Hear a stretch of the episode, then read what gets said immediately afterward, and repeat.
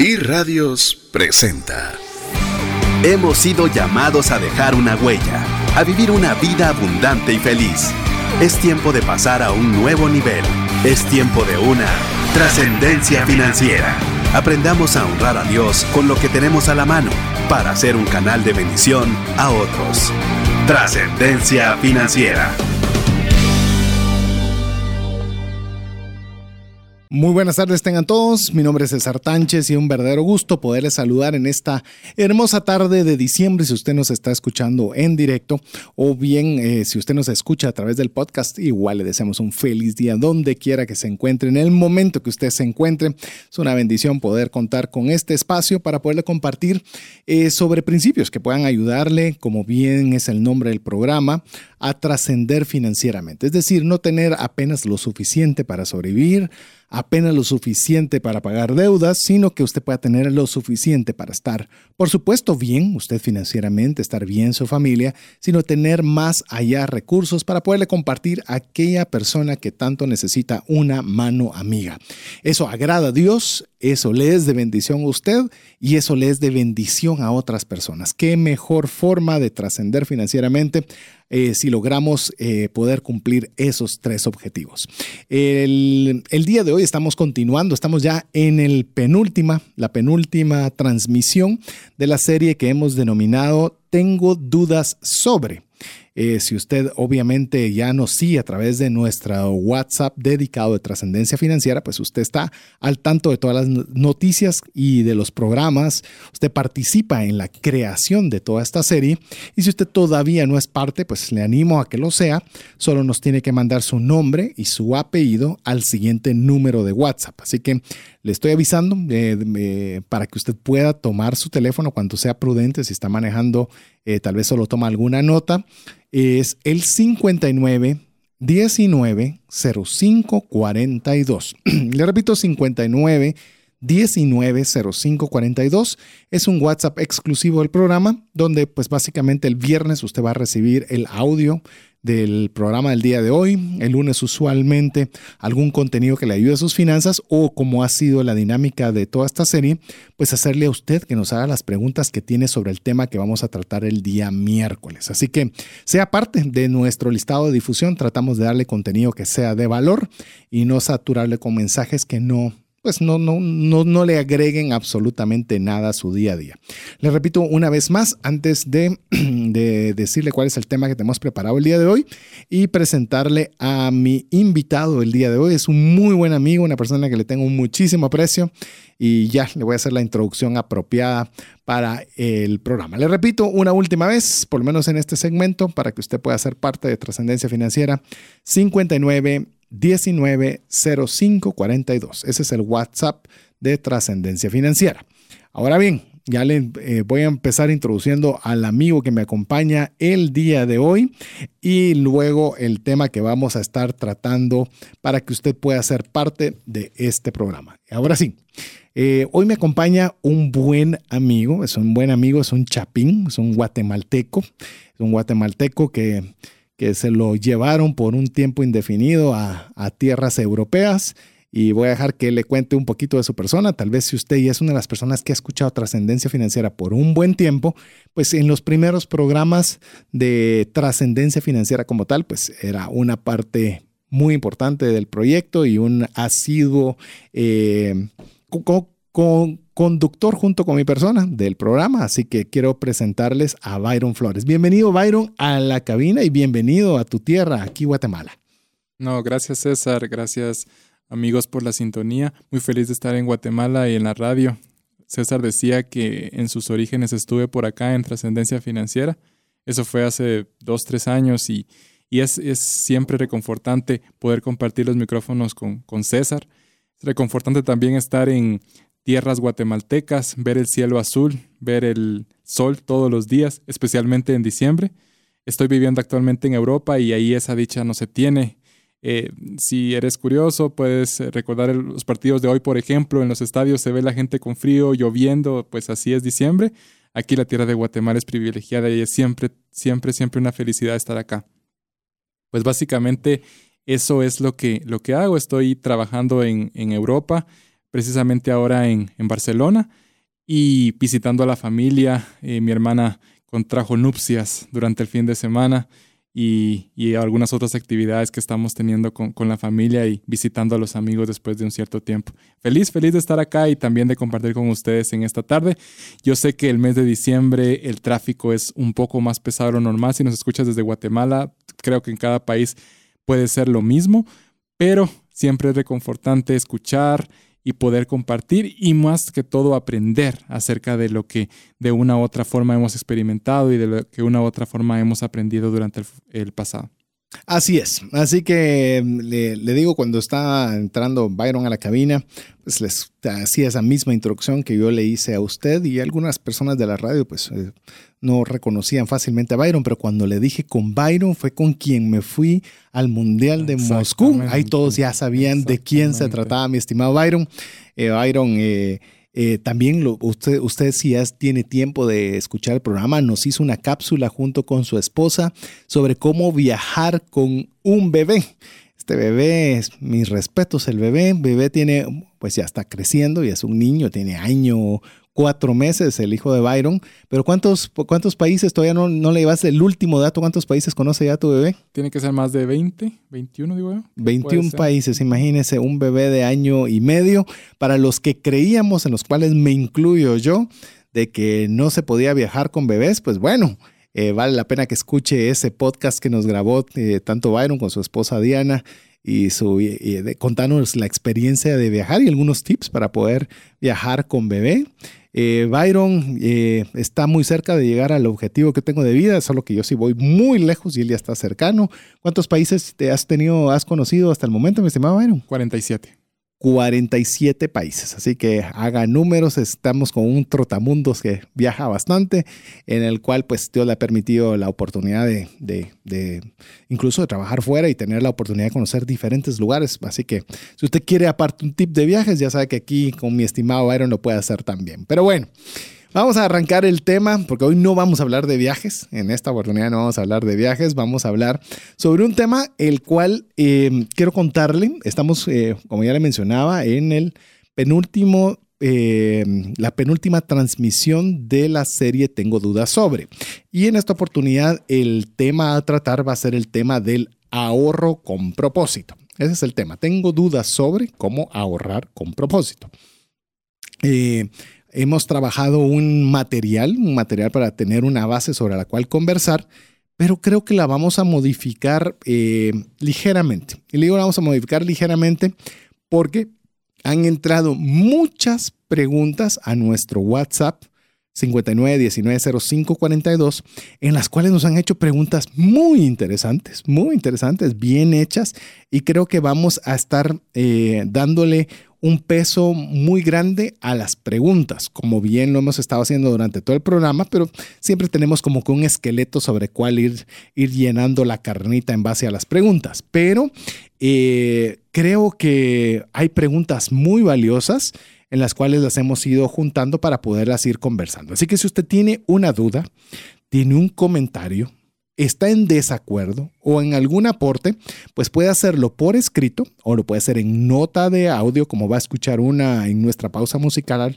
en breve, para poderla expresar y con todo gusto nosotros tratarla de conversar aquí en el programa. Les repito, la única forma de poderlo hacer es a través del WhatsApp dedicado a trascendencia financiera 59 19 0542, así como lo está haciendo ya Manuela Quiroga y Fernando Palomo, también nos ha escrito Pedro Scott, Rocío Estrada, Helmut García, bueno, una buena cantidad de personas que ya nos están comenzando a escribir, usted también puede hacerlo a través de ese medio. Así que sin más, arrancamos, mi estimado Byron, con, con el tema que nos trata el día de hoy. Vamos a enmarcar el, el tema del ahorro con propósito. Eh, entre las preguntas nos hay, hubieron muchas preguntas interesantes o hay muchas preguntas interesantes, pero una de ellas nos decía, eh, ¿acaso la salud no, si uno cuida su salud, no es una forma de ahorrar? Eh, sí, definitivamente que sí. Al igual que lo seguro, igual que un montón de diferentes formas en las cuales uno puede economizar. Pero hoy nos vamos a centrar en lo que es ahorrar con propósito en dinero. Es decir, usted puede ahorrar energía aprendiendo en la universidad una destreza, sí, es una forma de ahorro de un proceso que le puede repercutir financieramente. Pero hoy nos vamos a centrar específicamente con el tema de apartar un poco de tu dinero en algún lugar, que todo eso lo vamos a ir tratando, y de eso, pues obviamente, para utilizarlo para un fin. Incluso tal vez porque no arrancamos ahorita cabalmente que estábamos hablando en Mundial, Mundial de Moscú. Por ejemplo, podría ser un ahorro con propósito, por ejemplo, ahorrar para Qatar 2020-22. ¿Qué pensás de eso? Mi estimado, arranquemos, arranquemos por esa vía en lo que vamos agarrando calor. No, realmente la experiencia de asistir a un mundial es algo que no, no se puede explicar, es algo bastante, bastante eh, impresionante estar en un estadio, eh, independiente que como guatemaltecos eh, sea o no la selección va a estar, esperemos que sí, y si no, pues veamos qué, qué, pueda pasar, pero la experiencia es totalmente, totalmente indescriptible. Vos recordarás ahí estar en, viendo al seleccionado brasileño en un mundial y no solamente la, y, perdón si, si, los emociono con este tipo de, ideas, pero no solamente el estadio como tal, porque pasa en 90 minutos, pero llegar ahí, ir en el metro de Moscú, escuchar a la porra brasileña, eh, más Argentinos, los peruanos. Sí, es, es, algo increíble poder darte la vuelta y decirle a alguien, hola, hablar en español y decir somos hermanos porque eres mexicano, porque eres peruano, hablar español y hablar con cualquiera, es bastante, bastante bonito. Pero si queremos nosotros asistir a, un mundial, tenemos que empezar a ahorrar porque sabemos que Qatar está, eh, digamos que en la otra parte del mundo, digamos desde, desde Madrid, Guatemala Madrid, digamos son 11 horas de viaje en vuelo para que nos demos a una idea. Y luego de Madrid para Qatar estaríamos hablando de otras 13 horas, ¿verdad?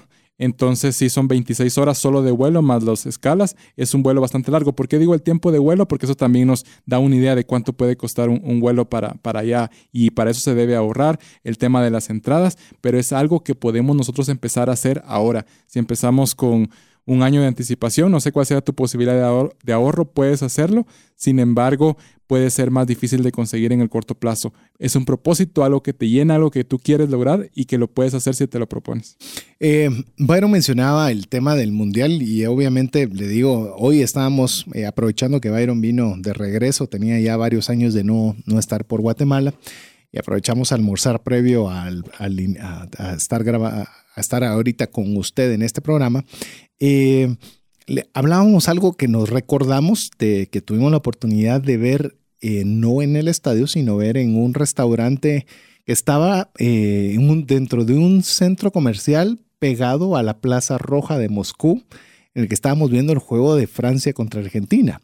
¿Y, por qué le, menciono esto? Estábamos allí sentados en una mesa que estaba atiborrado de gente, porque todos los lugares estaban llenísimos de gente, pero estábamos sentados, si te recuerdas, con argentinos, con franceses, con rusos, brasileños. Eh, brasileños, todos en la misma mesa, porque obviamente nosotros teníamos una mesa, pero conforme se fue llenando la gente, pues nos iban pidiendo favor si podían por lo menos poner su comida o su bebida, porque era un tipo food court, más o menos para que usted tenga una idea.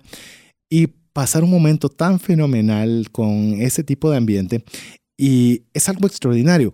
Insisto, no le estoy hablando de viajes, pero lo que quiero mencionarle o hacerle el énfasis con el tema de hoy de ahorro con propósito es que no solo es ahorrar por ahorrar, no solo es restringirse las ganas de gastar, porque a veces cuando no tenemos un propósito para el ahorro, únicamente lo que hacemos es apartar dinero. Y el apartar dinero no es emocionante, no es agradable, no, no es algo que nos nazca. Pero si usted lo hace con propósito, pero le hemos puesto apellido, es que usted le ponga al ahorro, le ponga un apellido. Que usted diga, estoy ahorrando para. O sea, eso es cuando ya le pone usted un propósito. Obviamente usted ya nos escuchó, eh, nos gusta el fútbol, nos gusta viajar, eh, ya quiera que no hay una fecha preestablecida, que son cada cuatro años, entonces uno puede hacer más o menos su idea o su cálculo de, de, qué puede hacer y en qué momento hacerlo pero ya tiene, tiene, tiene gusto, tiene deseo, porque usted no está simplemente ahorrando porque sí, tiene una razón por la cual lo va a hacer y eso lo hace diferente. Y creo que lo importante también es recordar la satisfacción que se siente al final, saber que logramos el objetivo y que lo pudimos hacer con dinero propio. César en diversos programas ha tratado el tema del endeudamiento. Este no es el tema y no vamos a ir por ahí tampoco para no desviar la conversación, pero si nosotros con el dinero que Dios nos provee cada mes podemos ahorrar, al terminar la meta y lograrla, se siente la satisfacción eh, más eh, digámoslo así, increíble del mundo. ¿Por qué? Porque fue un esfuerzo que se realizó, fue una meta lograda, fue algo que hicimos, claro, con esfuerzo, con paciencia sobre todo, porque es muy fácil tirar la toalla y decir hasta aquí llego y me lo gasto porque igual eh, mm, la cosa se ve muy lejana, pero la satisfacción que queda también puede ser una inspiración para que nosotros logremos. Hablábamos de varios ejemplos, otro ejemplo también puede ser si yo quiero estudiar algo y lo tengo que pagar eh, por, como algunas cosas por adelantado, el hecho de decir yo quiero llegar ahí, yo quiero convertirme en eso, me puede inspirar para poder ahorrar también. Así es, eh, es decir, el para tiene que ser algo apasionante para usted, valga la redundancia, el para y para porque si no es algo apasionante, no le va a ser fácil ahorrar. Una de las personas que nos escribía al 59 19 05 42 nos decía, ¿cómo le hago para, para motivarme a ahorrar? Sé que es bueno, pero me cuesta mucho. Realmente no, no, sé, no, no sé por qué no puedo ahorrar y quiero poderlo hacer con mis hijos. Y yo le puedo decir algo, eh, tal vez y es el punto de partida al tema. Si usted no tiene una razón por la cual ahorrar, realmente ahorrar es lo más tedioso que puede haber. Póngase a pensar, es, ¿me voy a privar de utilizar un dinero hoy solamente para guardarlo el día de mañana para usarlo en saber qué?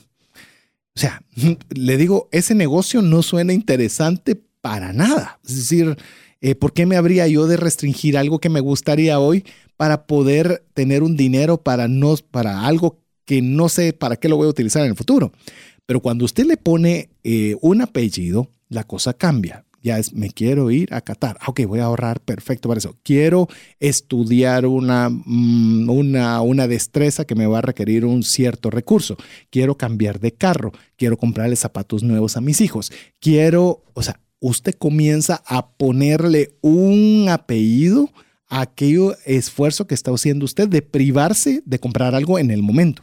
Y empecemos pequeño. Muchas veces nosotros eh, queremos empezar grande y queremos empezar a ahorrar grande y a muy largo plazo. Queremos ahorrar algo que según nuestro presupuesto puede llevarnos, digámoslo así, 5 o 6 años. Si estamos empezando con el hábito puede resultar un poco difícil, por no decir difícil. Entonces podemos empezar, digamos, regresando al ejemplo de los viajes solo para, para situarnos en el, en, el, en el espacio. Si yo quiero ir a, mm, a Madrid el en dos, tres años, bueno, voy a ahorrar el próximo año, digamos, para ir a México porque queda algo más cerca. Cuando yo llegue a México voy a decir, yo sí pude, yo lo puedo hacer, yo lo pude lograr. Ahora ya no voy a ir a México, ya voy a ir un poco más lejos, me voy para los Estados Unidos y ahora ya me gustó y ahora me voy a ir para X lugar hasta llegar a la meta más grande. Si queremos comprar una casa es, es, es, un poco más eh, difícil y es otro tema que podríamos tratar, pero siempre empecemos por pequeño, no tratemos de abarcar mucho en los primeros intentos porque el hábito se tiene que ir informando, ni un hábito se formó en un día, sino que se tiene que ir informando poco a poco. Eso también te puede ayudar para fomentar el tema del ahorro. Y me gustó que preguntas sobre cómo hacerlo en familia. Eso también puede ser parte de, la familia. Hijos, si, si queremos ir de vacaciones, tenemos que evitar hacer esto. Y cuando nos vamos de vacaciones, y le digo a mis hijos que nos vamos de vacaciones en cuatro años, creo que ellos no se van a inspirar, como decía César al inicio. ¿eh? No es algo inspirador, es algo monótono y algo un poco difícil de lograr. Pero si yo les digo, sí, en seis meses nos vamos, sí, trabajamos duro.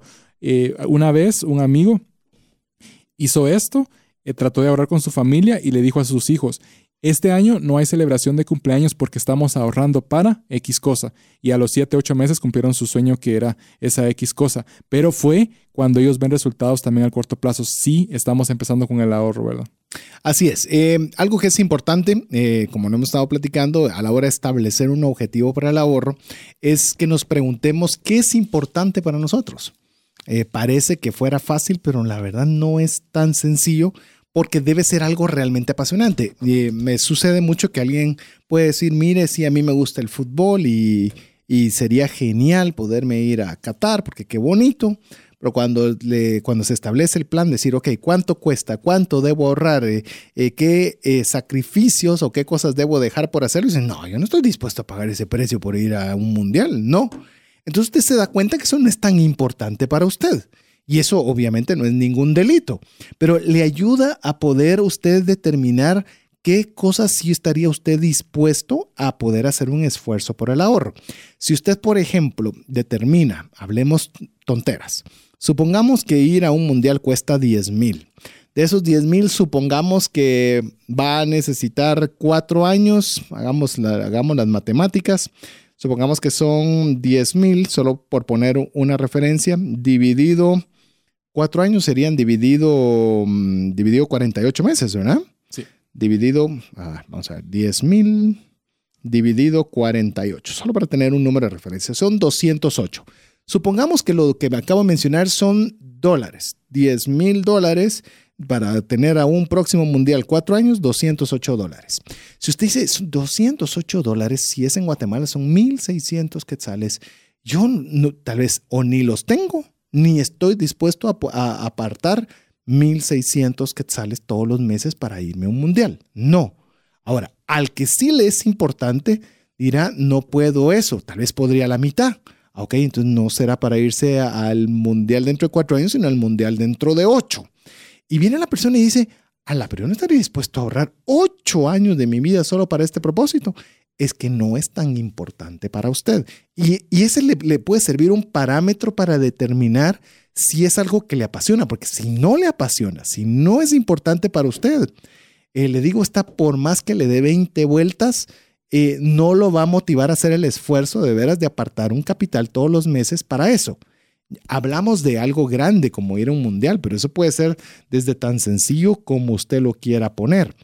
Incluso eh, quisiera tal vez, creo que es muy pertinente incluir una de las preguntas que nos hacía una de las personas que nos escribía al WhatsApp y nos decía, eh, miren, si uno le pone propósito al ahorro, implica que lo va a gastar.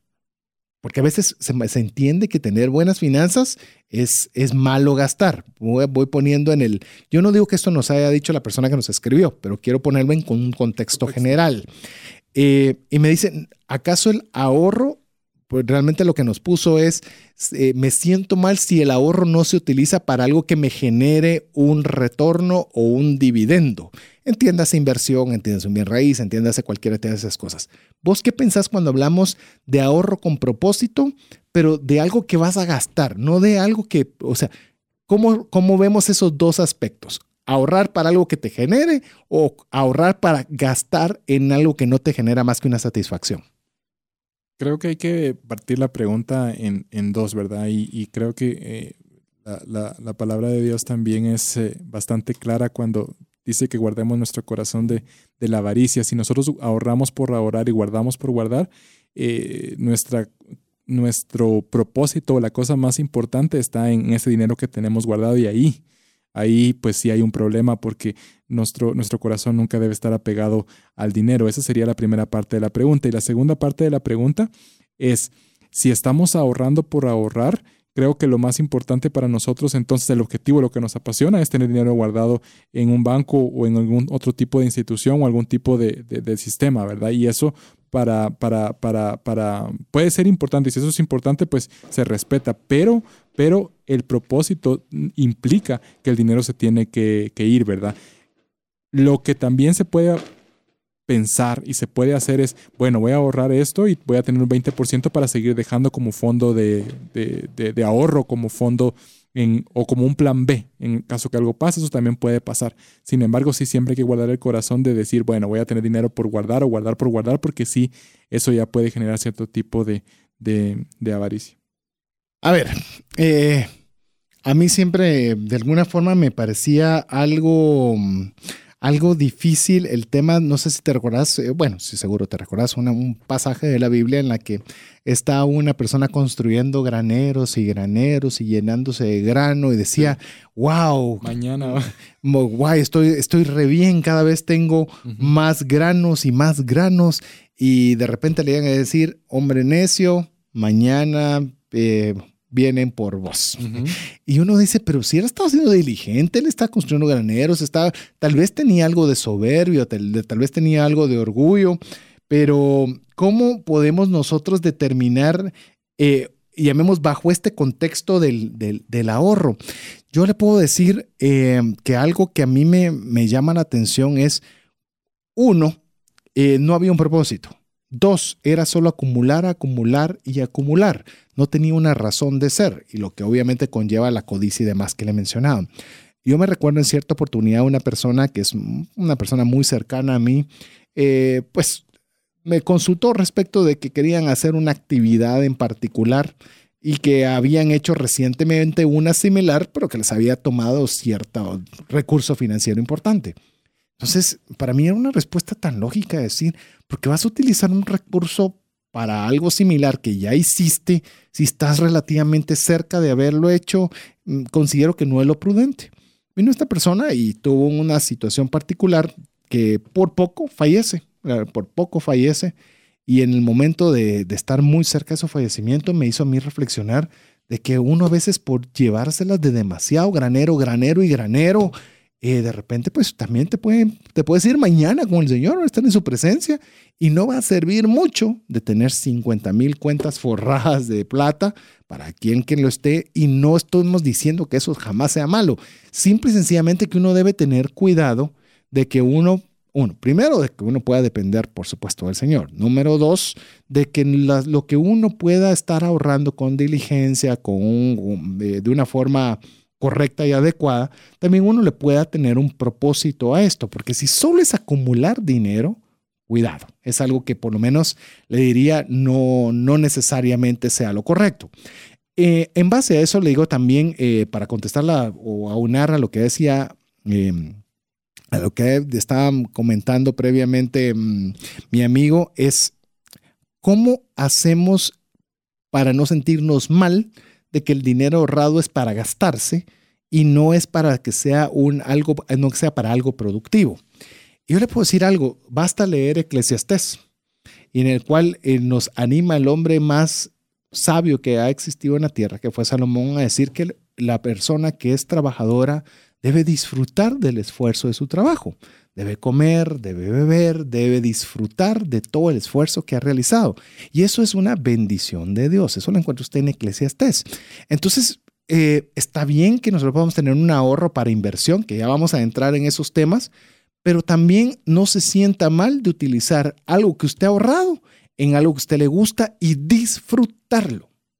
Y la, el sentimiento de, de compartir. Recordemos que la palabra de Dios siempre nos dice que debemos de compartir generalmente con, con, las personas que de una u otra manera no tienen y, y, también compartir con, con, nuestra familia. La verdad, personalmente, a mí me llena de tanta felicidad compartir con, con, mi esposa, con mi pequeño hijo, la carita de ellos cuando, cuando están disfrutando algo nuevo, sencillo.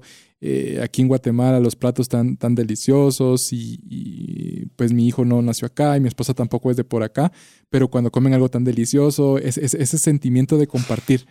Y aunado a lo que dice César, y para, para cerrar mi, mi idea, eh, también si vemos las fotos del pasado, cuando las personas que realmente ya no están con nosotros, nuestros familiares, amigos, etcétera, que ya no están con nosotros, realmente lo que nos llena de alegría y de, y de, y de, nostalgia muchas veces, pero una nostalgia positiva, es eh, ver los momentos que disfrutamos. Lo que vemos atrás en la cuenta o algo, pues nos puede llenar de una u otra forma, pero la verdad, ese momento compartido, el poder haber hecho algo con ellos, el poder haber compartido lo que teníamos, sea poco, sea mucho, sea regular, lo que sea, nos llena una satisfacción que no podemos describir. Esas fotos cuando estamos ya sea comiendo un tamalito, como comiendo donde sea, nos llenan de satisfacción. Eso es lo que, lo que buscamos ahora. Si buscamos solo atesorar por atesorar, ese sentimiento puede convertirse en avaricia y es demasiado peligroso para llevar encima. A ver, siete consejos rápidos para que usted pueda ponerle un apellido a su ahorro o establecer un objetivo para su ahorro. Van rápidas. ¿Cómo puedo ahorrar para alcanzar mis metas? Pregúntese esto, que establezca los objetivos a corto, mediano, largo plazo. Pregúntese qué es importante para usted. Otra, haga un compromiso firme de modificar lo que sea necesario para lograr lo que desea. También le animamos a que haga una lluvia de ideas para establecer un plan que le permita lograr el objetivo. Ponga todo por escrito. Cada objetivo debe estar escrito. Comparta sus objetivos con otras personas. Así se compromete a rendir cuentas. Y finalmente establezca para cada objetivo una fecha para conseguirlo, la cantidad necesaria y quienes pueden ayudarle a lograrlo. Si fuimos muy rápidos, vamos a, bajar todavía la velocidad en el siguiente segmento, donde estaremos ya entrando directo, ya que pusimos un buen preámbulo a este tema, a las preguntas que usted nos hace al 59 19 05 42. Le repito, si usted quiere participar directo y ser parte del listado de difusión de trascendencia financiera, escríbanos su nombre, su apellido y su consulta o pregunta al 59 19 05 42. Lo dejamos con buena música aquí en la 981 FM. Hola, te saluda César Tánchez y tengo una pregunta para ti. ¿Te gustaría ir más rápido y más lejos en tus finanzas? ¿Te gustaría tener finanzas saludables y mantenerte así?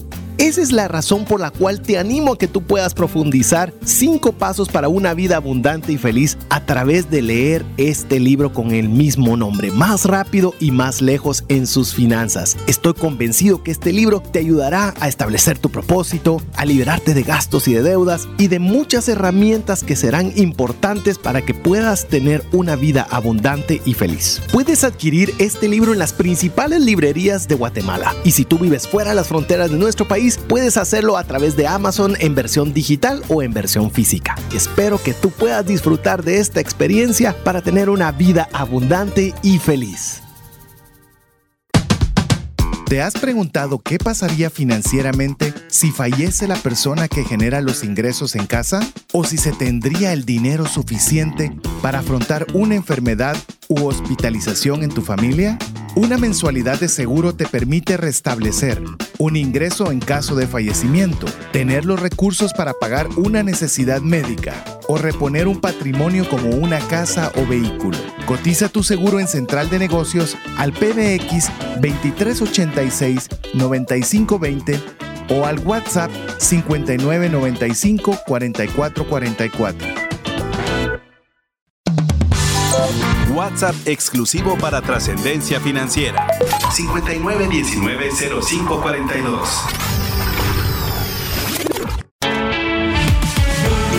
Búscanos en Facebook y Twitter como arroba trasciende más. Así es, estamos contentos de que usted esté con nosotros. Estamos hablando sobre el ahorro con propósito. Recuérdese que puede enviar sus dudas, sus consultas al WhatsApp dedicado de trascendencia financiera 59 19 05 42. mi nombre es César Tánchez y en esta oportunidad me acompaña mi buen amigo Byron Flores. A ver, mi estimado Byron, hay varias preguntas, no llevan un orden un orden, sino vamos a ir comentando algunas y, así vamos atendiendo cada una de estas consultas que nos llegan al 59190542. A ver, ¿qué pensás de los cuchubales como una forma de ahorro? ¿Cuál es tu opinión al respecto? Yo tengo la mía, pero quiero escuchar la tuya. Los cuchubales, famosos cuchubales. Bueno, puede ser. Voy a hacer un preámbulo mientras te doy chance de pensarla. Eh, para las personas que no nos escuchan en Guatemala, no sé si tiene otro nombre. Vaquitas. Básicamente puede ser vacas, tiene otro nombre, no recuerdo cuál es, pero es que se juntan 10 amigos, los cuales, pongamos 12 amigos, para que sea fácil. 12 amigos, los cuales van a poner 100, pónganle dólares, euros, quetzales, lo que quiera. Pues todos ponen 100 cada mes y a uno de los 12 le va tocando recibir la cantidad de plata eh, y obviamente van turnados recibiéndolo conforme va pasando el año. Eso es un cuchubal, por lo menos como lo entendemos en Guatemala. ¿Qué pensás al respecto? Ahora sí. Eh, y no porque no, no recuerdes, sino que para hacer el preámbulo. El, para mí es, puede ser una forma de, de ahorro. ¿Por qué? Porque César nos decía en, las, en los principios que, que, que numeró que dar cuentas sobre el ahorro puede ser algo que nos puede ayudar a fomentar este hábito. Y a la hora de que mi amigo me está cobrando porque yo me toca la cuota, creo que sí va a ser una forma de presión y no solamente de dar cuentas.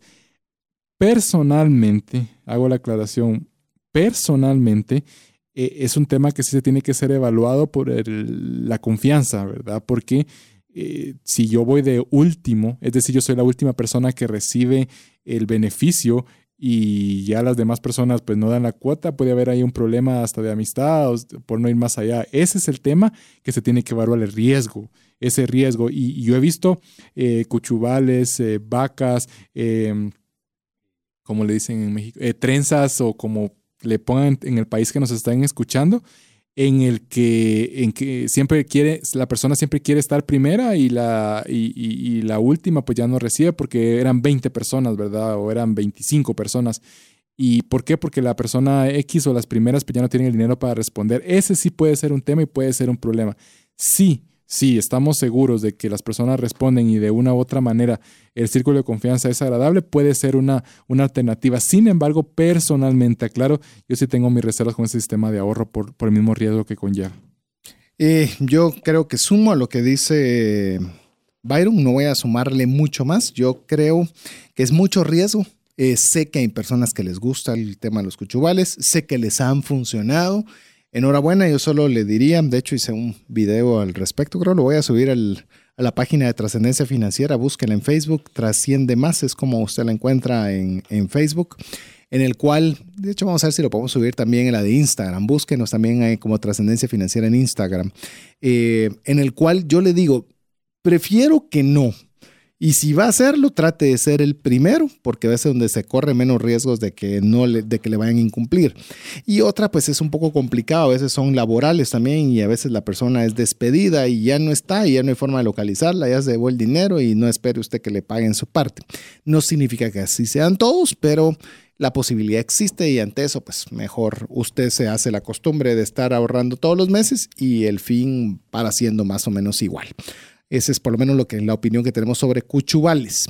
A ver, eh, una pregunta, a ver, nos dicen acá, vamos a ir leyendo conforme vienen. Dice, gracias por la ayuda que dan en el programa.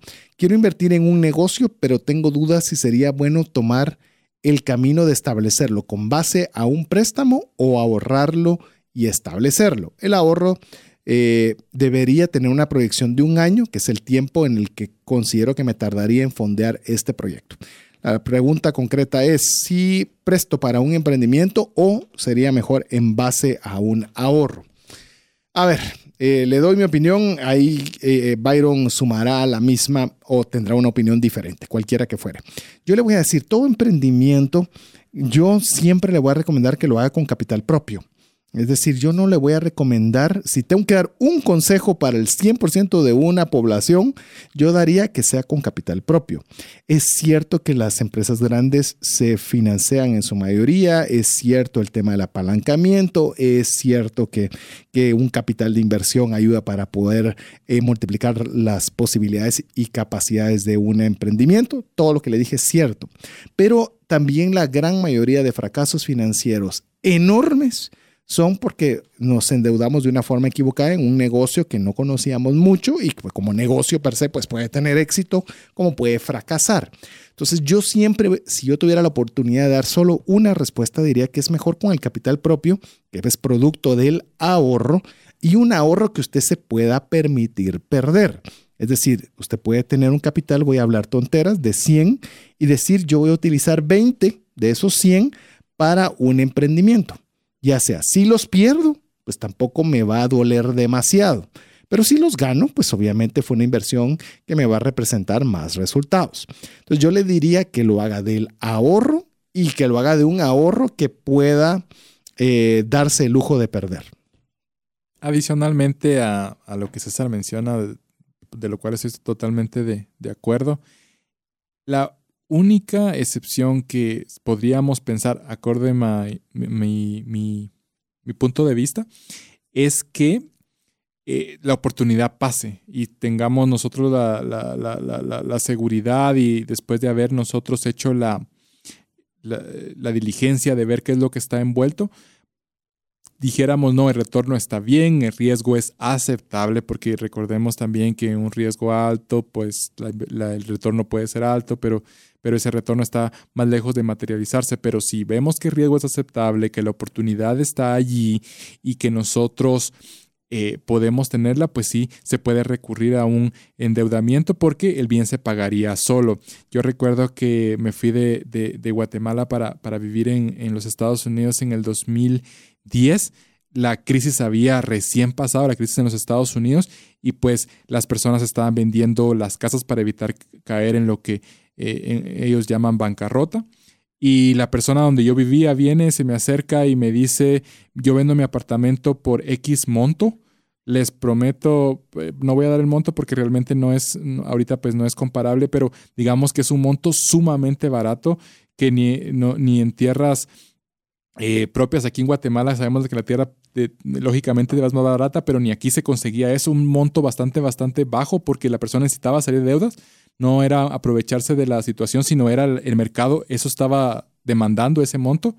Y pues se hubiera sido una inversión si yo me hubiera eh, endeudado en ese momento para poderlo pagar. No lo hice, no tenía el dinero y pues la oportunidad pasó. Y después reflexionando, un bien raíz, eh, el precio bastante aceptable, eh, etcétera, pues hubiera sido una buena oportunidad para, para yo hacerlo. No lo hice y pues ahora ya, ya es historia. Eso podría ser el tema que nosotros podríamos endeudarnos. Si no, realmente no, no es bueno recurrir nunca a la, a la deuda en este caso.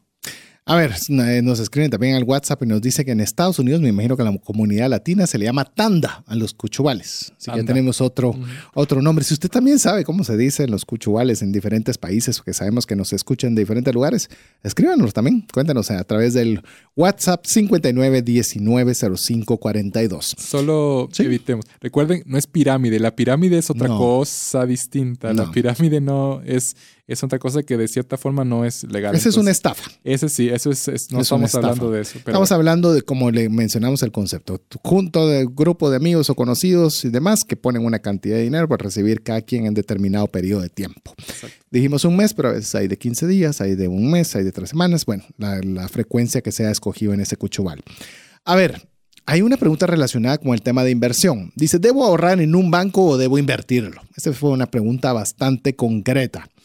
Eh, a ver, yo voy a dar una opinión. Siempre voy a dar, creo que voy a empezar yo en la mayoría para darte chance, porque yo por lo menos tengo chance de leerla, de elaborar mis ideas y no tirarte el balde frío de una vez, mi estimado Byron. Así te doy chance de que vos eh, organices tu, tu respuesta. Eh, yo le voy a decir algo. hay una gran diferencia entre ahorrar e invertir. Parecen lo mismo, pero no lo son. Ahorrar es una cantidad que usted está dedicando para un uso específico cualquiera. La inversión no va a ganarle un interés, la inversión le va a tener un retorno. Es decir, la inversión implica que usted puede ganar mucho, como puede perder mucho, porque está invirtiendo, ya sea en un emprendimiento, en un fondo mutuo, en la bolsa, en criptomonedas. Eh, la oportunidad como la que le mencionó Byron puede ser que salgan muy buenas o puede ser que pierda su dinero. La idea del ahorro es que usted aparte una cantidad de dinero en la cual, pues, eh, la persona mencionó un banco, puede ser una institución financiera, es decir, una financiera, una cooperativa, un banco y similares, en las cuales le van a pagar una tasa de interés por el capital que usted les dé eh, mes mensual o de junto para cambio de, una, de, que le cuiden su dinero más una tasa de interés. Son diferentes y se tratan diferentes. uno no significa que sea bueno y no significa el otro que sea malo. Yo le puedo decir que deberíamos tener todos ambos. Deberíamos tener la capacidad de poder invertir, tener algún tipo de inversión y a la vez tener un tipo de ahorro en una institución financiera. Una le va a dar un poco más de seguridad, un poco es cierto, le va a dar menos retorno. Ya vamos a entrar porque hay muchas preguntas en esa vía.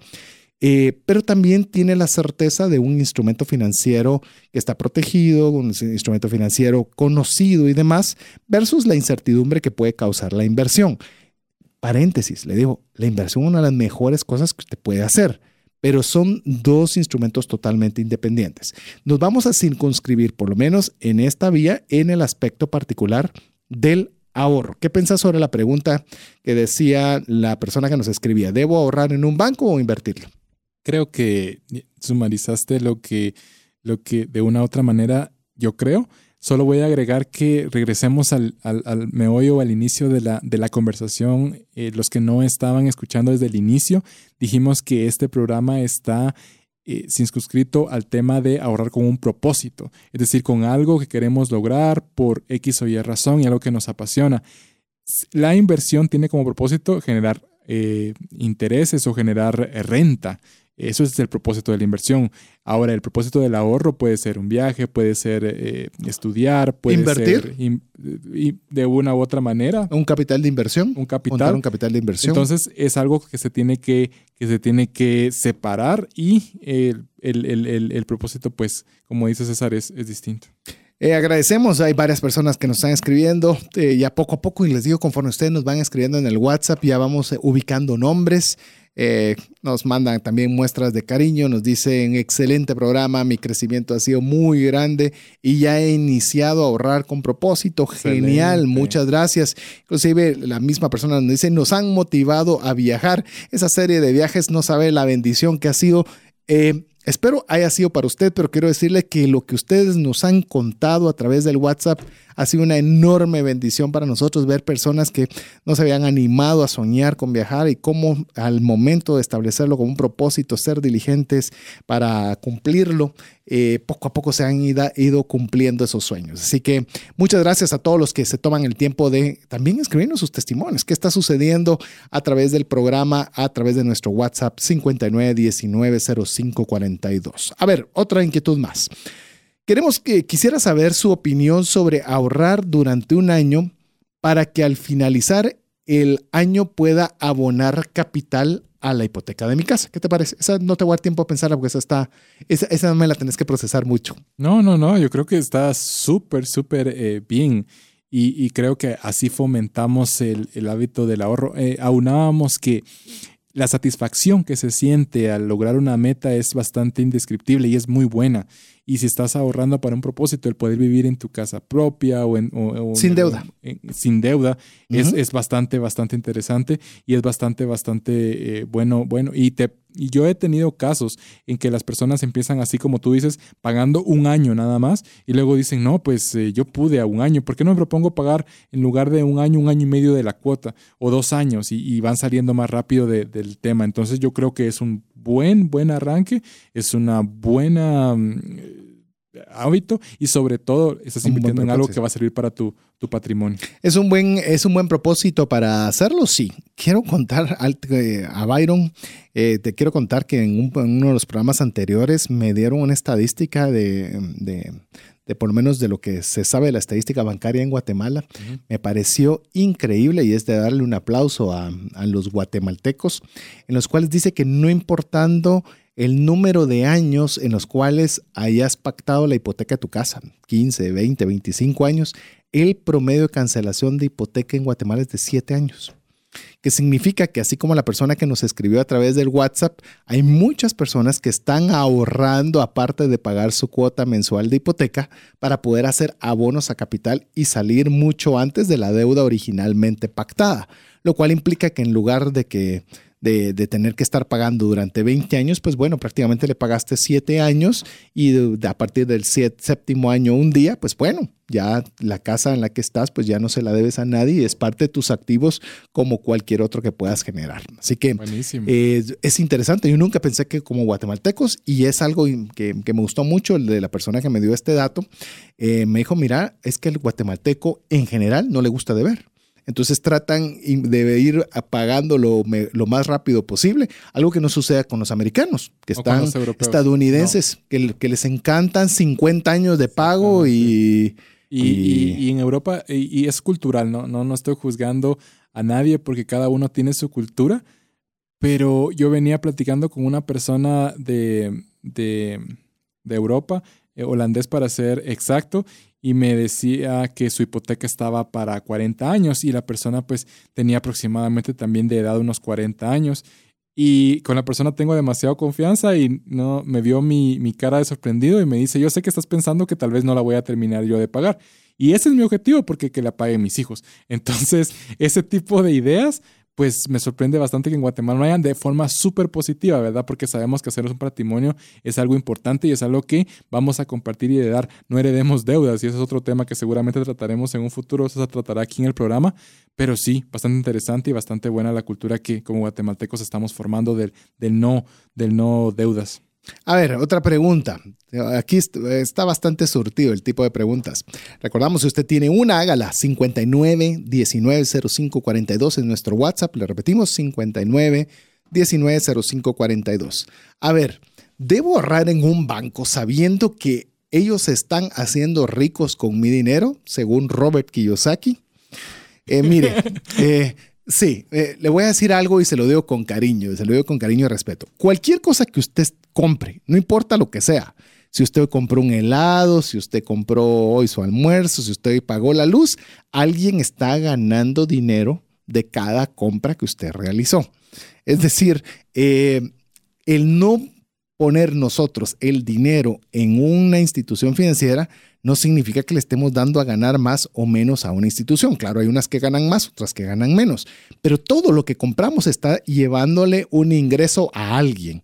Así que por lo menos el decidir ahorrar en una institución eh, bancaria no debería ser bajo la premisa de que se están aprovechando de mí. Están dando un servicio en el cual están ganando, por supuesto que están ganando y eh, muchos están ganando muy bien.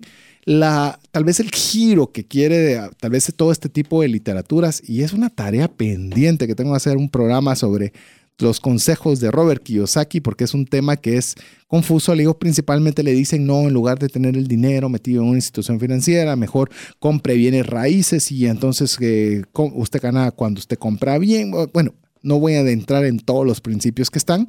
Son principios interesantes, pero quiero decirle que no fácilmente aplicables para todos. Eh, solo antes de darte, antes de darte el, paso con tu, con tu añadidura. Por ejemplo, él es americano y en Estados Unidos muchas propiedades se compran incluso sin enganches. Entonces pueden comprar una casa y de una vez ponerla en un alquiler sin haber tenido que sacar prácticamente ni un centavo de su bolsa. Eso es bueno tiene sus implicaciones buenas y malas. Pero si usted está en Guatemala o tiene la plata para pagarlo todo o tiene que pagar un enganche determinado, es decir, la dinámica de bienes raíces no es la misma como puede ser no la misma en, Holanda, en Perú o demás. No, y básicamente contribuyendo a, lo que dice César, no vamos a criticarla y, el foco absolutamente no es la teoría de Robert. Eh, en este caso, y los que no conozcan, es el famoso escritor de Padre, Rico, Padre, pobre, y algunos otros como El Juego del Dinero, etc. Eh, pero no, recordemos que los libros fueron escritos antes de la crisis del 2009 antes de la crisis inmobiliaria de Estados Unidos y hoy por hoy el mercado, como decía César, Estados Unidos ha cambiado muchísimo y las regulaciones son muy distintas y se asemejan ya más al mercado guatemalteco que, a lo que en Estados Unidos fue. De hecho, para los más curiosos, y con esto cierro porque no es el tema de Robert Kiyosaki habla hoy, ¿verdad? Pero eh, eh, Robert se declara en quiebra durante el año del, 2000, del 2011 al 2015, ¿verdad? Se declara en quiebra para poder hacer frente a las deudas que de una u otra forma tenía con la parte inmobiliaria, porque las casas valían más la hipoteca que lo que valían en sí. Bueno, cerrando ese tema, eh, la institución bancaria está para, para que guardes el dinero. Si, si, si, la forma en que consideras que el dinero se guarda es, eh, como decíamos antes, abajo del colchón o abajo donde dormimos, pues podría ser proporcionan un poco más de seguridad independientemente de los problemas que en el pasado se han vivido, pero la seguridad que ellos proporcionan es un poco más alto y el servicio que venden y es lo que, lo que uno paga. Entonces puedes hacer uso de eso. Si crees que el banco no es el mejor lugar y que el riesgo puede ser manejado de la mejor manera en otro lugar, pues siempre sería bueno, pero siempre evalúe el riesgo de poner tu dinero en un lugar donde se va a guardar y no donde vas a aparecer el día de mañana. Así es, vamos a hacer una nueva pausa musical y le voy a dejar la próxima pregunta al aire para que usted comience a, a esperar la respuesta sobre esta pregunta, que es qué cantidad debería ahorrar cuando se tienen deudas. Es decir, ahí podemos todavía hablar si una persona que tiene deudas debería ahorrar o mejor poner toda la plata para pago de deudas y demás. Así que con esas inquietudes vamos a ir a nuestra segunda pausa musical, no sin antes recordarle que usted puede escribirnos al 59 19 05 42 con alguna duda, alguna inquietud, comentario, diferencia, opinión eh, que nos diga cómo se llama Cuchubal en otro país, bueno, usted puede utilizar ese número para lo que usted considere mejor. Le repito, al 59 19 05 42. Mientras usted nos escribe, lo dejamos aquí con buena música en 98.1 FM. Hola, te saluda César Tánchez y tengo una pregunta para ti. ¿Te gustaría ir más rápido y más lejos en tus finanzas? ¿Te gustaría tener finanzas saludables y mantenerte así? Esa es la razón por la cual te animo a que tú puedas profundizar cinco pasos para una vida abundante y feliz a través de leer este libro con el mismo nombre, más rápido y más lejos en sus finanzas. Estoy convencido que este libro te ayudará a establecer tu propósito, a liberarte de gastos y de deudas y de muchas herramientas que serán importantes para que puedas tener una vida abundante y feliz. Puedes adquirir este libro en las principales librerías de Guatemala y si tú vives fuera de las fronteras de nuestro país, puedes hacerlo a través de Amazon en versión digital o en versión física. Espero que tú puedas disfrutar de esta experiencia para tener una vida abundante y feliz. ¿Te has preguntado qué pasaría financieramente si fallece la persona que genera los ingresos en casa? ¿O si se tendría el dinero suficiente para afrontar una enfermedad u hospitalización en tu familia? Una mensualidad de seguro te permite restablecer un ingreso en caso de fallecimiento, tener los recursos para pagar una necesidad médica o reponer un patrimonio como una casa o vehículo. Cotiza tu seguro en Central de Negocios al PBX 2386 9520 o al WhatsApp 5995 4444. WhatsApp exclusivo para trascendencia financiera. 59190542.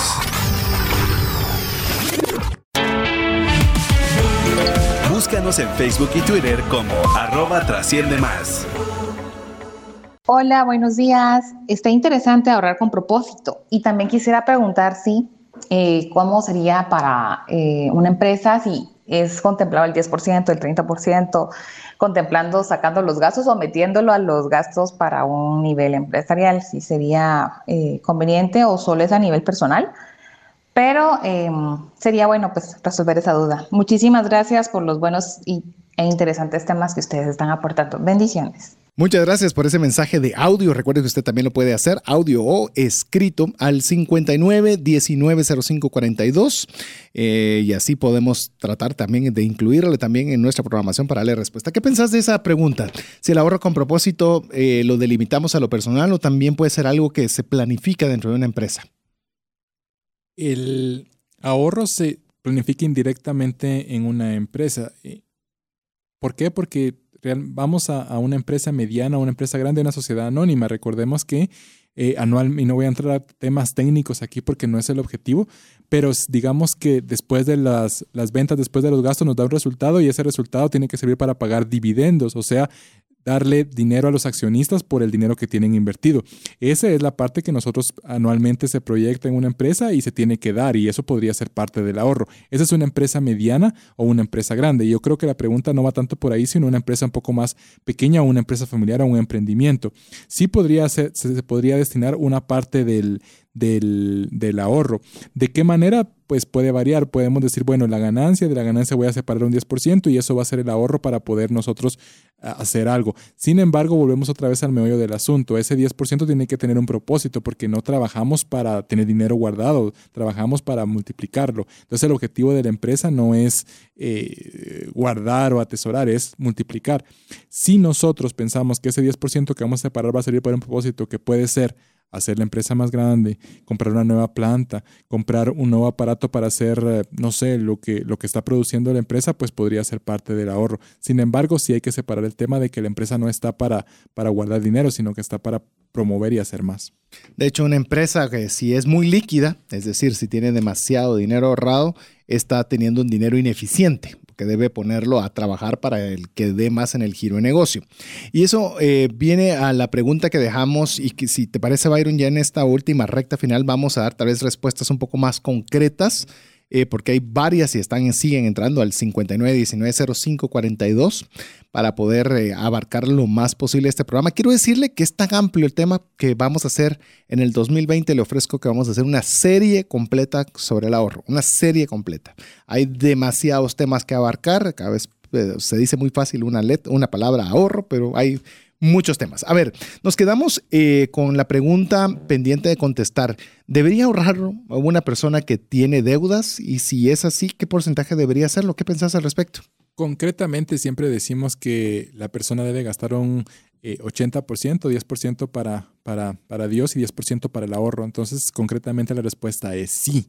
Además, tener un 10% de ahorro nos va a motivar a salir de las deudas y poder decir que se pueden lograr cosas con dinero propio para mí el ahorro no es negociable y sí tendría que ser parte de nuestro plan de, inversión. Aunque esté la persona endeudada. Por supuesto. A ver, yo le voy a decir, eh, le voy a responder esto. Técnicamente alguien podría decirme de que no es, una, es, no es algo inteligente ahorrar donde te van a pagar un 2, 3, 5, 7% versus una deuda que te está cobrando 40, 50 y 60%. O sea, técnicamente no es lógico hacerlo. Ahora bien, yo le digo algo bien importante con el tema del ahorro. Es más importante crear el hábito que la cantidad. Porque ¿qué va a suceder el día que pague usted todas sus deudas? ¿A dónde se va a ir el dinero? Si usted no tiene inculcado el hábito del ahorro, lo que va a hacer es lo que ya sabe hacer, que es endeudarse. Pero si usted ya inculcó el hábito del ahorro, pues simplemente en lugar de destinar recursos para pago de deudas, ahora lo va a trasladar para el ahorro.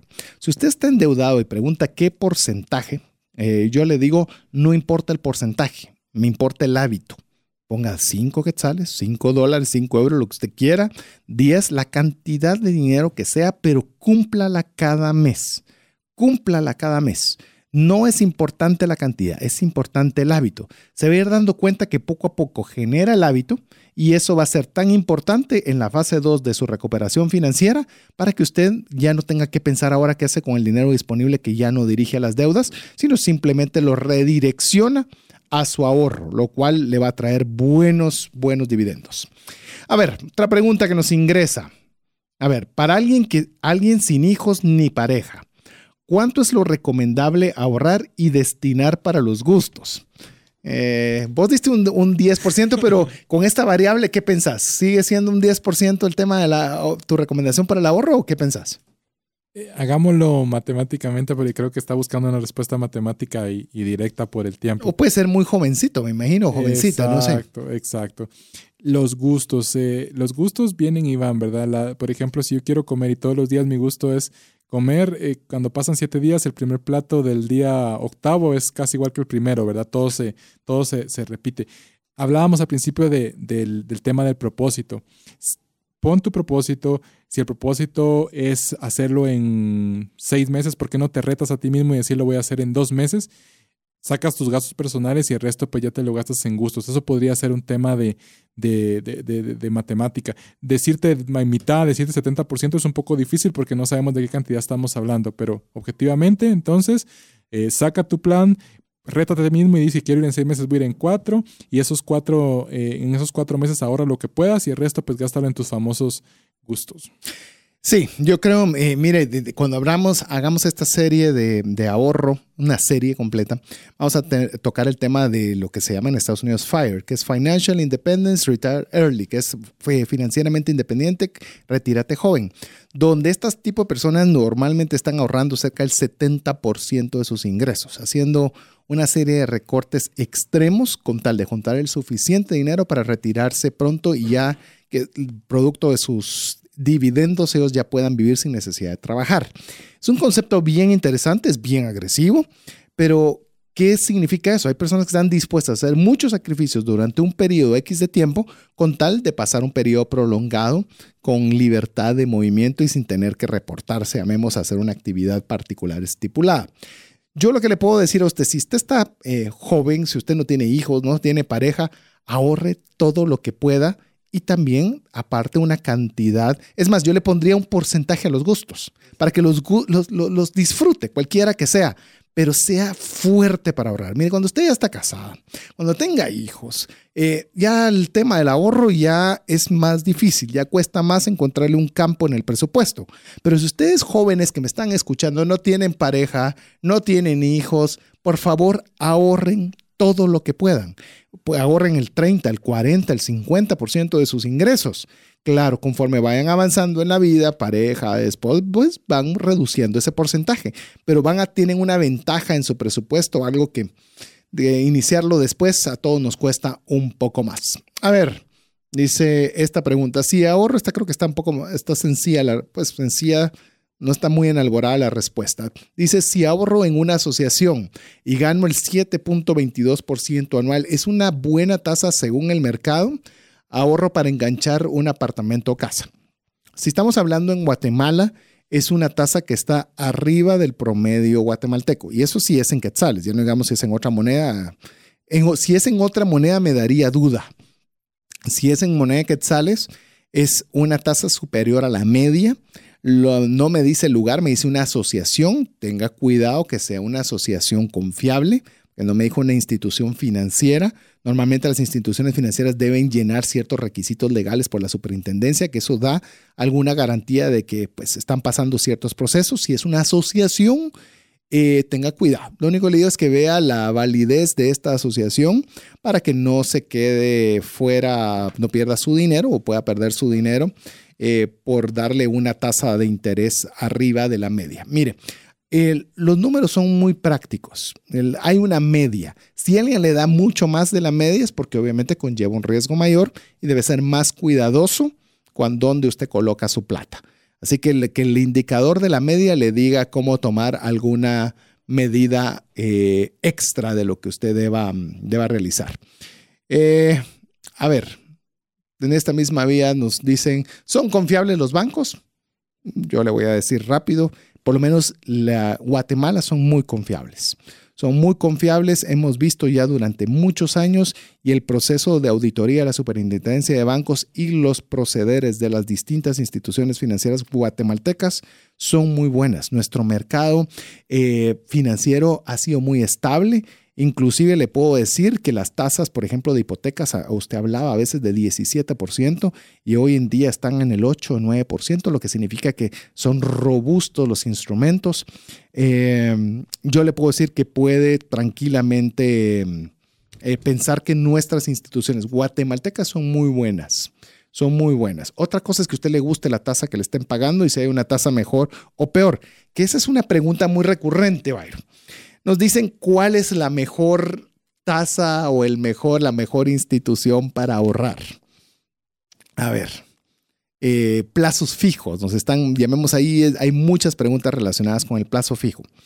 Eh, ¿Por qué invertir? Vamos por esa vía. ¿Por qué invertir en un plazo fijo en lugar de una cuenta de ahorro corriente donde puedes tener acceso inmediato a la plata? ¿Por qué sí y por qué no un plazo fijo?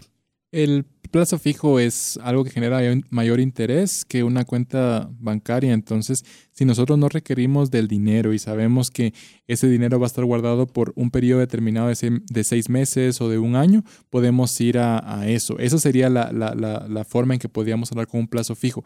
Sin embargo, sin embargo, recordemos que también la penalidad de sacar el dinero antes de tiempo es alta y muchas veces mucho más alta que el interés que nos puedan pagar, inclusive en el periodo total. Entonces tengamos cuidado. Ahora, si sabemos que tenemos la liquidez, que el dinero no se va a mover, podríamos recurrir nosotros a un plazo fijo.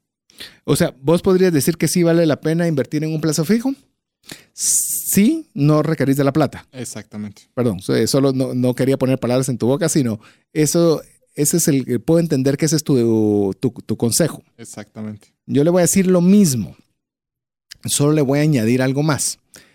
Debe tener, eh, por lo menos mi consejo para usted, tener al menos, así, al menos un mes de sus ingresos ahorrados disponibles, no en un plazo fijo. Es decir, si usted no tiene mucha plata ahorrada, por lo menos propóngase tener un mes de sus, ahor de sus gastos mensuales. Eso no me lo voy a poner jamás en un, certificado a plazo. ¿Por qué razón? Porque usted puede tener una emergencia más allá de lo no planificado y no va a tener acceso inmediato a su plata. Sí, pero el ahorro me pagan muy poquito. Es que no se está no, no tiene ese dinero por lo que le puedan pagar de su ahorro, sino que lo tiene, volvemos a lo mismo, estamos hablando de ahorro con propósito, es un ahorro para emergencias para algo que usted no puede planificar. Se quedó sin trabajo, pues bueno, va a tener de uno, tres, hasta seis meses guardado disponibles en el momento. Porque cuando, cuando eh, los despidos no nos avisan con tiempo, o las, los recortes empresariales, los cierres de las empresas no le están avisando con tres, seis meses de anticipación.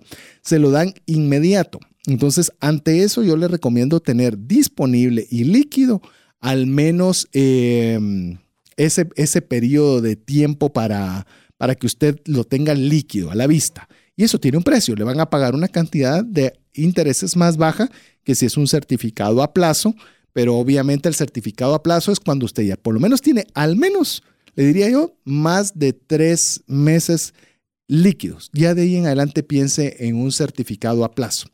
¿Qué plazo? Eh, hay plazos de seis meses, ya lo mencionó Byron, de un año, creo que dos y tres años. Yo le diría que un año es una, es una buena dinámica. Más de un año, pues ya entramos en un periodo de incertidumbre, no sabemos qué va a pasar más allá de un año y si es menos de ese tiempo, eh, pues bueno, mejor un año creo que es una buena, un buen tiempo. A ver, nos dice una persona, mi estimado Byron, mejor interés a corto plazo. Ese es típico, típico latino, ¿verdad? Y no lo digo expectivo, yo soy latino y orgullosamente latino. Pero nosotros queremos más interés, queremos que sea a la vista y lo queremos a corto plazo, entiéndase para la próxima semana. Es decir, nos cuesta tener mentalidad de europeo, aquí sí, o norteamericano, que piensan en los próximos 5, 10, 15, 20 años. ¿Qué pensás sobre este, este comentario aunado a otra pregunta que, que va relacionada? ¿Qué es corto y qué es mediano plazo, según vos? Sí, lo que hay que tener cuidado y, independientemente de lo que pueda suceder, es el apetito, el famoso apetito de riesgo. Si nosotros vamos a obtener mayor interés, el riesgo es mayor. Eh, hay gente que, trabaja dando préstamos y entonces ese interés que cobra pues puede ser mucho, pero mucho más alto. Sí, no voy separando el tema de la, usura, que es, otro tema, pero puede ser objetivamente más alto que el dinero que puede dar el, el banco como, como retorno. Sin embargo, el riesgo de que el dinero no vuelva pues es bastante, bastante alto. El apetito de riesgo es lo que va a determinar hacia dónde nosotros queremos llegar. Tengamos cuidado con eso. Puede ser, digámoslo así, no sé si la palabra puede sonar fuerte, pero puede ser enviciante a veces que, ah, ahora tuve 3, pero ¿qué pasa si ahora me atrevo un poco más y voy por 5%? Ah, pero ahora me atrevo más y fue un buen año, me vamos por 10% de riesgo. Ese 10% puede traer también consecuencias de perder no solamente el 10% ganado el año anterior, sino tal vez toda la inversión. Tengamos cuidado con ese apetito también. Así es, es decir, si usted está, y a, mí me gusta pensar que eso es eh, inversamente proporcional. Usted quiere ganar un 100%, pues bueno, tiene que estar dispuesto a perderlo todo. Eso es un emprendimiento. déjeme decir, eso, eso no, es, no es de estafas, estamos hablando de emprendimiento. No, yo quiero ganar un 10%, pues tengo que tener idea de que es muy probable también que pierda un 10%. Por eso es que cuanto más baja es la tasa, también es más segura. Nos preguntaban sobre qué pensábamos sobre los bonos del tesoro. Por eso los bonos del tesoro resulta que son respaldados por el gobierno de un país en lo que pues muy, tienen, llamemos, muy pocas probabilidades de que incumplan con sus compromisos y que resultan ser obviamente instrumentos muy sólidos. Dependiendo de qué país estemos hablando, pues obviamente las tasas son más bajas porque representan mayor seguridad un país que otro? Esa es una pregunta que nos hacían. Antes de ir a la siguiente pregunta, quiero compartirles lo que una persona nos escribe a través del WhatsApp. Nos dice, quiero contarles que estuve ahorrando el 50% de mi salario y espero seguir así el siguiente año. Claramente puedo decir que soy soltero, entonces me permite ahorrar esa cantidad. Felicitaciones, esa es la forma en la cual hay que hacerlo cuando se tiene esa posibilidad. Muchas veces en lugar de ahorrar ese 50% nos gastamos ese 50%, dinero que lloramos después cuando ya pasan los años y no lo tenemos disponibles. Otra pregunta recurrente, sé que ya tenés algún tiempo de no estar por acá, pero es un concepto que no es nuevo. ¿Qué pensás sobre las cooperativas como un buen lugar para ahorrar? Las cooperativas dan un interés más alto que el sistema bancario, otra vez, ¿verdad? Porque, porque el riesgo es, es eh, más alto. Sí, pueden ser, pueden ser eh, un lugar donde podemos ahorrar. Perdón que sea repetitivo, pero evaluemos el riesgo. ¿Por qué? Porque las cooperativas no están reguladas de la misma manera que la institución bancaria y el respaldo pues no es el mismo porque son empresas privadas eh, formadas por personas, ahí sí que cooperativas, ¿verdad? Personas que cooperan para un bien y pues que han formado una empresa. Pueden ser un sistema adecuado, pero asesórate acerca de el respaldo que pueda tener este tipo de compañías. Guatemala, particularmente las cooperativas que están, eh, les digo, muchas de las cooperativas vigentes son más grandes que algunas instituciones bancarias. Así de grandes son las cooperativas. Eh, pareciera cuando uno habla de cooperativas que son informales, pero quiero decirles que tuvimos un programa dedicado a cooperativas. Si usted no lo escuchó, eh, le animo y si quiere pedirlo, con mucho gusto se lo enviamos vía WhatsApp. Solicite el programa de cooperativas. Díganos, por favor, enviarme el programa de cooperativas. 59 19 05 42 es nuestro WhatsApp. Díganoslo claro, eh, quiero el programa de cooperativas y con mucho gusto se lo enviamos. Es bien interesante el concepto y le puedo decir que al menos voy a repetirle, Guatemala es una buena alternativa, es una alternativa adicional a las instituciones financieras convencionales y vale la pena que la explore. No dan tasas exorbitantes, pero sí son eh, relativa, pues yo no, pues relativamente no, son muy similares a lo que usted está acostumbrado como una institución bancaria per se. Así que yo no lo descartaría, es más, lo, lo tendría como una opción interesante, una opción interesante. A ver, mi estimado, estás iniciando esta, esta, esta parte de la aventura. Yo ya voy un poco más avanzado, pero te la, te la hago. Para los que, para que los niños aprendan a ahorrar, ¿qué consejos prácticos nos podrían dar? A ver. Y podemos sacar eh, un tema de... Un programa completo de eso. Sí, sí, sí. Pero danos un par de ideas. Dos, eh, número uno, los niños son espejos de lo que, de lo que ven en casa. Si los niños saben que, que el ahorro conlleva un beneficio, ellos lo van a adoptar. Ejemplo, muchas veces decimos, pero ¿por qué mi hijo no, no, no, no, no lee? ¿Verdad? Y, en casa, pues realmente el hábito de lectura no está tan fomentado, entonces no podemos pedir que, que nuestros hijos lo hagan. Entonces, si ellos ven que ahorran, oyen que se ahorra, oyen que hay un porcentaje, pues ellos lo van a querer eh, imitar y lo van a querer hacer. Ese sería el primero. Y el segundo también es de que ellos tengan una motivación. A mí me gustó un amigo que que pues él no, él no, no, no le daba dinero, digamos, a los hijos para el cumpleaños de, de mamá, sino que los los motivaba a que ahorraran y que pues X o Y monto que ahorraran con ese dinero le iban a comprar el, algo a mamá, no tendría que ser algo lujoso, pero sí algo que naciera del corazón y ellos se motivaban por eso y, y, pues en las semanas o los últimos días pues ellos ahorraban y, y, muy felices llegaban con mamá y le decían mamá te compré esto y de mi ahorro y era algo bastante significativo, no por lo que valía sino por lo que había costado y el niño también veía que hay un retorno, que hay una felicidad, que se tiene que compartir lo ahorrado. Esos son temas que se podrían fomentar dentro de la, de la familia, pero sí, por favor, tratemos de infundir ese hábito en nuestros hijos que ellos van a agradecerlo en un futuro. Eh, yo le puedo decir lo que yo hago en mi casa. Y, creo que es un sistema que le puede funcionar si tiene niños pequeños. Uno es que les dé administrar dinero definitivamente tienen que administrar dinero.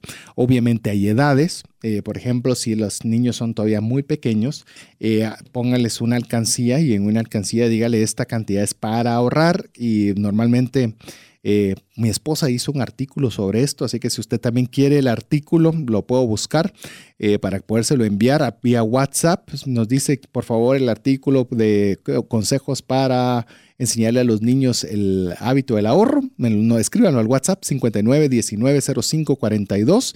Le pido que me diga sobre qué, porque son muchos los mensajes que entran. Entonces, si no me dice respecto a qué, va a ser un poco difícil que le podamos eh, responder apropiadamente. Pero si quiere el artículo, se lo podemos enviar, porque es básicamente lo que hacemos en casa. Le digo, iniciamos en casa con 10 quetzales a la semana.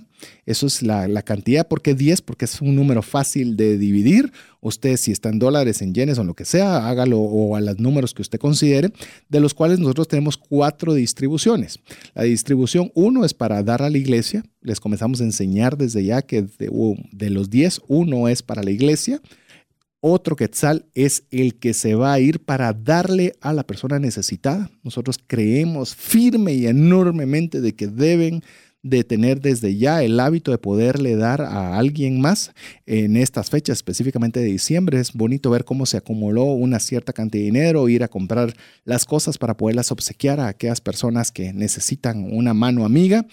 Eh, de la, la tercera es para ahorrar, de los cuales cuanto más chiquitos, más es la cantidad. Por ejemplo, la, mi hija más pequeña le decimos que debe ahorrar de esos ocho restantes, cinco deben ser para ahorrar, es decir, ya sumarían siete, y los tres restantes son para gastar a su discreción.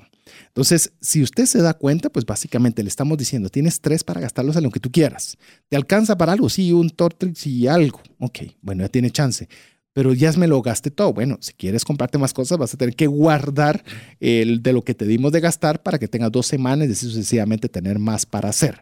Entonces usted comienza a enseñarles, ya va creciendo, pues la proporción la puede ir cambiando del ahorro. Los inamovibles, al menos es como lo estamos haciendo en casa, es la cantidad que damos para la iglesia, para lo que es el, el diezmo, el 10%, en la cantidad que estamos dando para la persona necesitada y la cantidad de ahorro con gasto usted la va graduando conforme va siendo la edad.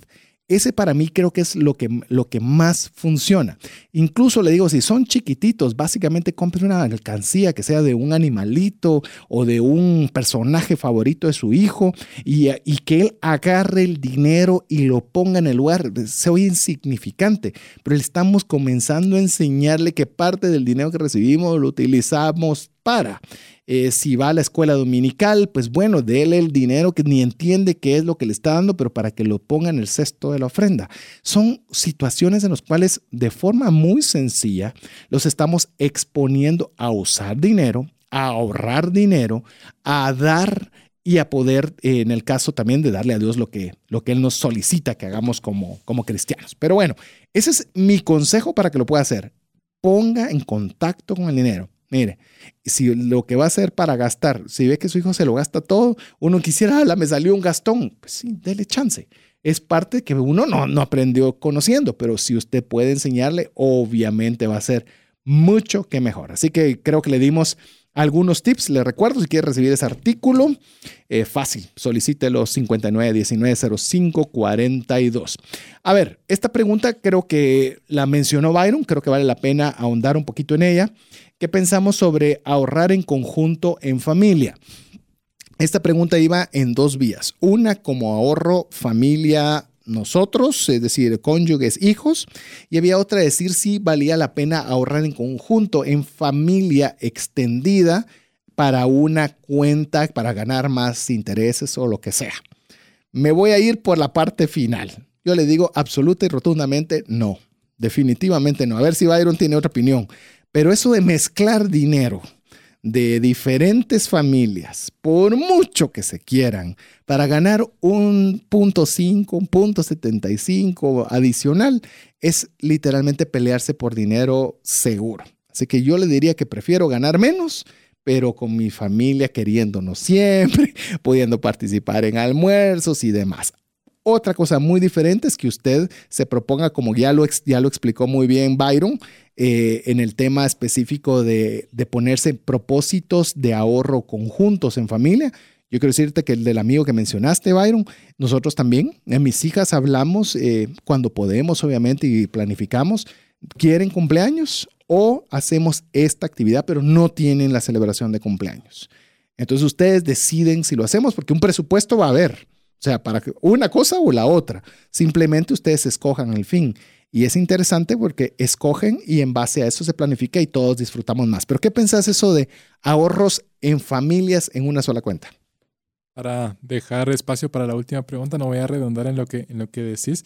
Es peligroso, te tratemos de, de, evitarlo. Hay una serie famosa, eh, solo para amplificar y cerrar, eh, de, de, una familia que compra un carro y lo compran entre todos. Es una comedia chistosa. Eh, si la pueden buscar ahí en Google, pongan así, no me acuerdo el nombre, pero pongan comedia más compra de carro juntos y van a ver el resultado. Yo creo que es lo mismo con el dinero, hasta peor. Se, se vuelve ahí un problema. Mejor tratemos de, de, separar cosas y creo que la hora en familia eh, puede ser. Se puede hacer cuentas separadas y decir, bueno, cada familia va a aportar X monto, pero que ese X monto sea guardado por familia y no en un fondo común. A ver, ahorro solo lo que me sobra. Yo diría que seamos más intencionales con el ahorro más que, más que solo lo que le sobre. Si usted tiene claro qué es lo que quiere conseguir, pues yo creo que va a ser más fácil. Hay una persona que nos pone, es un propósito eh, ahorrar para sobrevivir. ¿Qué piensas sobre eso? Para sobrevivir, como me imagino como para una cuestión de vida o muerte, de comida y demás. Sí, o, puede estar diciendo para sobrevivir en un futuro, ¿verdad? Para, para, la, para la vejez asumo. Eh, ahorrar para sobrevivir no es ahorro, es eh, trabajar para, para, para, vivir y es lo que casi todos hacemos, ¿verdad? Entonces creo que sí hay que separar el tema. Sí, fondos de pensiones, vamos a hacer un programa específico sobre eso. Hay muchas preguntas respecto del fondo de pensiones. Eh, porque sí entra entre la categoría de ahorro, pero se lo ofrecemos que lo vamos a tener completo cuando hablemos sobre este tema. Lo único que tal vez sí quisiera responder sobre esto es, nos dice, ¿cuándo debería eh, iniciar un fondo de pensiones? Va a decir, cuanto antes, mejor, porque el, la persona mayor de usted va a llegar tarde o temprano, unos más tarde y otros más temprano, pero vale la pena arrancar lo antes posible. Eh, hablando de lo, que, de lo que he aprendido en Europa, desde los 18 años la persona debe, y no es eh, si quiere, debe aportar al fondo de pensiones. ¿Por qué? Porque no sabemos la edad en que se va a pensionar, porque nos podemos pensionar por personas mayores, sí, pero también una enfermedad puede hacer que nos pensionemos, pues no podemos seguir trabajando. Entonces, desde los 18 años, desde que podamos, formémoslo porque no sabemos el día que lo necesitemos. Así es, así que esto es lo que nos permite el tiempo para poder compartir con usted. Eh, sin embargo, le recordamos a todos los que deseen ser parte de nuestro listado de difusión y recibir este audio el día viernes en su teléfono a través de WhatsApp, pues que sean parte de nuestro listado de difusión. Es muy fácil si usted todavía no es parte. Nos envía un WhatsApp al 59 190542. Le repito una vez más antes de terminar el programa, 59 190542 y así el día viernes usted está recibiendo el audio completo del día de hoy. Byron, qué placer ha sido tenerte nuevamente en cabina. Muchas gracias, por aceptar la invitación. No, gracias a todos, un saludo y sigan aprovechando cada semana este programa. Yo los sigo de, de lejos, ha sido una bendición para mí y eso los exhorto a hacer. Eh, Dios les bendiga en este año que viene y que, que estén súper bien. Así es, así que en nombre de Byron Flores, mi estimado amigo Jeff en los controles, quien aunque usted no lo cree, ahí está esperando que terminemos para comenzar la edición y tener listo el audio para que usted lo pueda disfrutar y escuchar en la comodidad de su casa, ponerle pausa, hacer todo lo que usted necesite con este audio el día viernes. Recordamos, si usted quiere recibirlo, fácil, sea parte de nuestro listado de difusión al 59 19 05 42. Solo nos escribe un hola con su nombre y su apellido y listo, ya con eso se lo estaremos enviando el día viernes. Así que eh, agradeciendo a Byron, a Jeff y su servidor César Tánchez, esperamos que el programa del día de hoy le haya agregado valor, le haya sido de bendición. Esperamos contar con el favor de su audiencia en un miércoles más de trascendencia financiera. Que Dios le bendiga. Hemos recibido herramientas prácticas que nos ayudarán a trascender más, no solo para beneficio propio, sino de nuestro prójimo. Esto fue Trascendencia Financiera, porque honramos a Dios cuando usamos bien los recursos que administramos. Hasta nuestro próximo programa. Esta es una producción de iRadios Guatemala Centroamérica.